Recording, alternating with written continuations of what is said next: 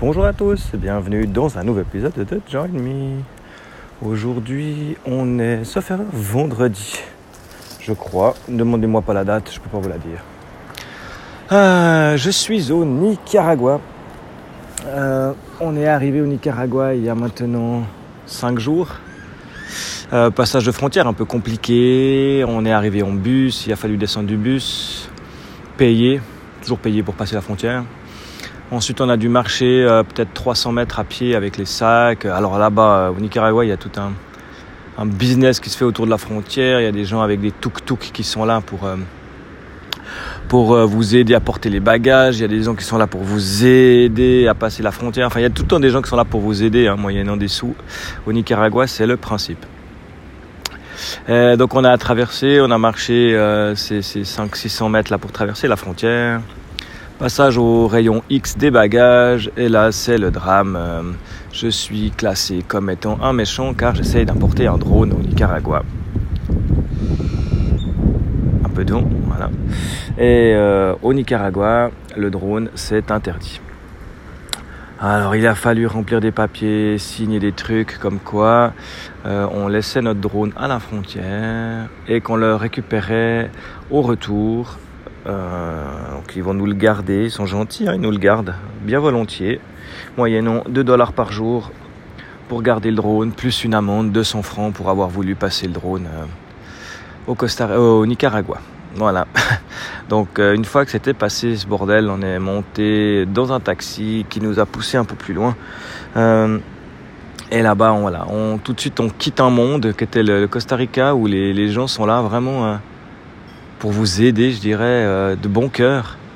Pour arriver au Nicaragua où les gens sont là pour vous aider euh, de bonne money. Euh, tout est vraiment fait pour que vous achetiez, ils sont pushy, il faut tout dealer, il faut tout, diviser par deux les prix qu'on vous dit. On n'est plus dans le même état d'esprit qu'au Costa Rica où les gens étaient de bon cœur et puis que quand ils donnaient un prix d'habitude, c'était assez juste, quoi.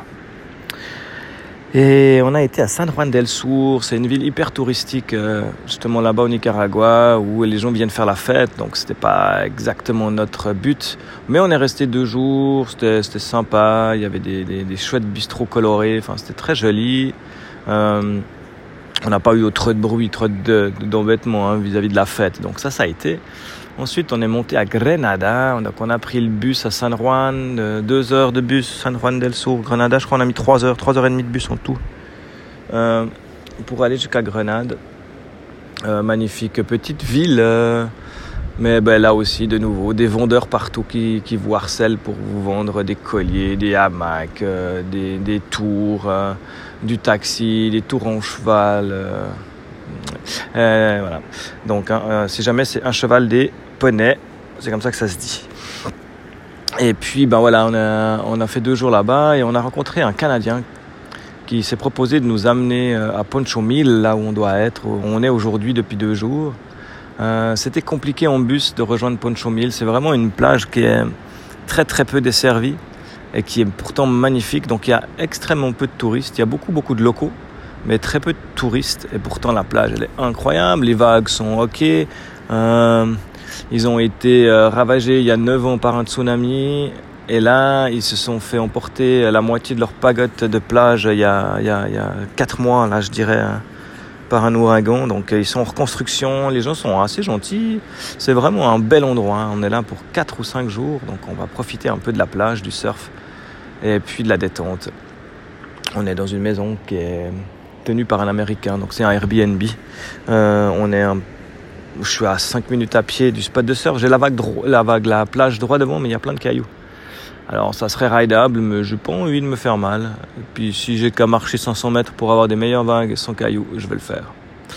Donc voilà pour notre départ nicaraguayen. Ensuite, euh, on va remonter la côte du Nicaragua pour aller jusque sur l'île d'Ometepe, je pense. On va passer quelques jours euh, chill sur l'île, mais ça, je vous tiendrai au courant.